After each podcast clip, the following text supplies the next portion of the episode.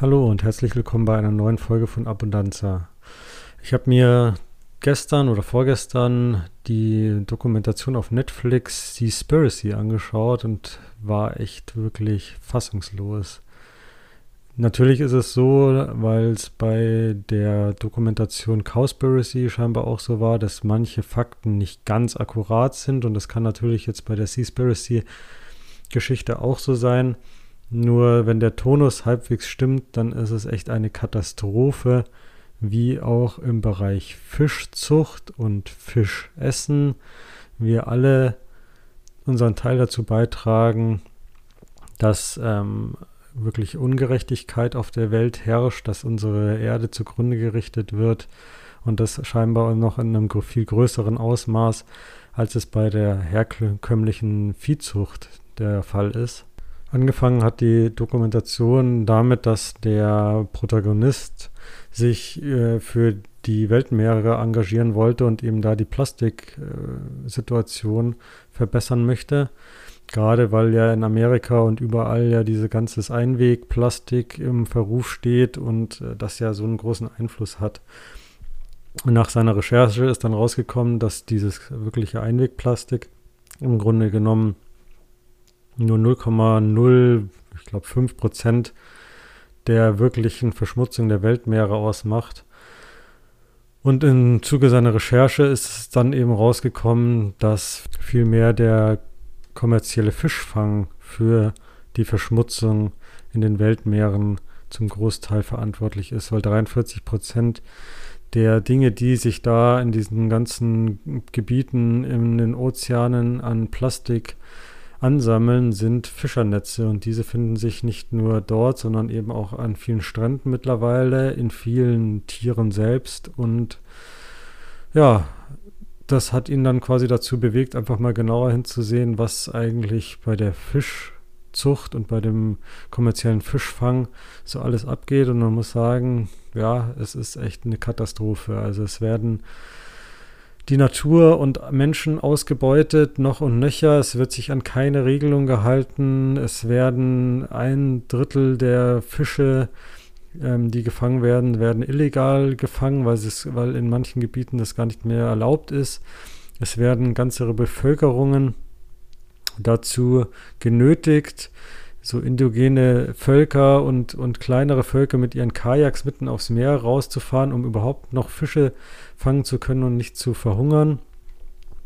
Und was mich noch am meisten erschreckt hat, sind diese ganzen Labels, die wie ja auch in anderen Bereichen einfach nur völlig schwachsinnig und Geldmacherei sind und eigentlich Propaganda und die Verarsche an der Menschheit, weil nachhaltigen Fischfang gibt es de facto nicht. Das kann keiner definieren, wie nachhaltiger Fischfang aussehen sollte und keiner hat überhaupt eine Idee, aber es wird äh, auf den Labels suggeriert, dass äh, Fische gerade, wie wir sie halt auch im, im Supermarkt finden, wie das MSC-Siegel, überhaupt kein Qualitätsmerkmal darstellen. Wie gesagt, es gibt keinen nachhaltigen Fischfang, weil es wird alles überfischt, es wird nicht darauf geachtet, wie und was gefischt wird und auch dieses ganze Versprechen, dass keine anderen Tiere beim Fischfang zu Schaden kommen, seien es Delfine oder Schildkröten, Wale und andere Tiere, die dort nichts zu suchen haben. Auch das ist völliger Schwachsinn.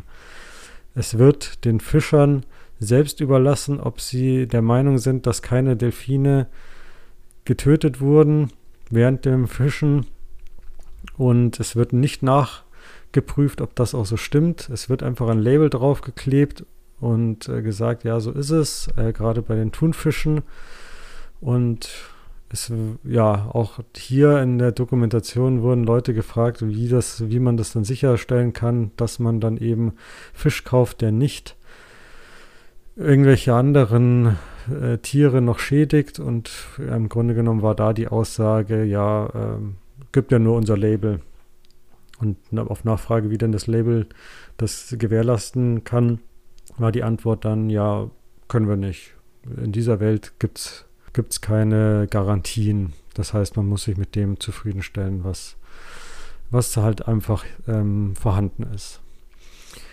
Ich denke, ähm, für jeden Einzelnen ist es einfach äh, an der Zeit auch mal aufzuwachen, hinzusehen und nicht so zu tun, als würde es uns das Ganze nicht angehen. Auch in der Dokumentation wurde dargestellt, dass wir nur noch wenig Zeit haben, auch in dem Bereich und beziehungsweise eigentlich ist das der Hauptbereich, auf unsere Welt aufzupassen, weil der Ozean und die Tiere, die dort leben, den größten Einfluss auf unser Klima auch haben durch ähm, das Plankton und die ähm, Ausscheidung der Tiere wird ganz viel CO2 absorbiert, viel mehr als jeder Regenwald und jedes andere Gebiet auf der Welt, die außerhalb von, vom Wasser liegen. Und schon allein daher wäre es vielleicht sinnvoll, äh, da auch die Augen aufzumachen. Ich denke mal, es gibt, gibt vielleicht andere Möglichkeiten. Ich kann jetzt nicht sagen, wie die äh, Verfahren und die Qualität bei äh, lokalen Fischzüchten äh, sind, wie zum Beispiel Forellenzuchten. Also sie haben in der Dokumentation die äh, ähm, schottischen äh, Zuchtlachsstationen gezeigt, auch äh, unter sehr fragwürdigen beziehungsweise ja, verheerenden Verhältnissen werden da Tiere gezüchtet, am Leben erhalten, ähm, die Hälfte davon stirbt an Krankheiten schon äh, während der Aufzucht. Die anderen werden trotzdem verkauft, auch wenn sie teilweise nicht viel gesünder aussehen als die Kadaver, die sie in einem Container dann gelagert haben. Und ähm, ja, die Frage ist, ob es überhaupt eine Fischzucht gibt, die lukrativ ist auf denen die Fische nicht auf engstem Raum gehalten werden und dann mit Antibiotika vollgestopft werden müssen, weil sie einfach ja nicht ihren gewohnten Lebensraum haben, sondern in kleinen Becken im Kreis schwimmen. Und das ist nicht das, was, äh, was irgendein Fisch in der freien Natur macht. Also wenn man, wenn man sich überlegt, dass Lachse in ihrem ganzen Leben tausende von Kilometern Flüsse hoch und runter schwimmen und was weiß ich was, äh, machen und die sollen dann im Kreis in einem Becken schwimmen, dann kann ich mir nicht vorstellen, dass das zu Gesundheit führt und dass man da ähm, eine Möglichkeit hat, ohne Antibiotika und, und äh, ohne irgendwie gegenzusteuern, äh, einen gesunden Fisch bekommt.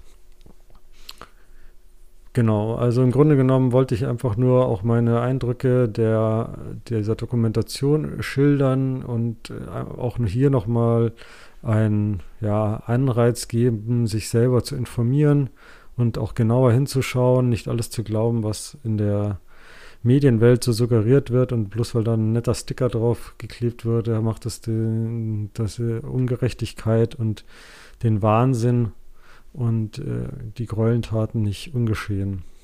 Danke fürs Zuhören. Vielen Dank, dass ihr dabei wart und ich hoffe, euch auch bei der nächsten Folge meines Podcasts wieder begrüßen zu dürfen. Bis dahin, alles Gute.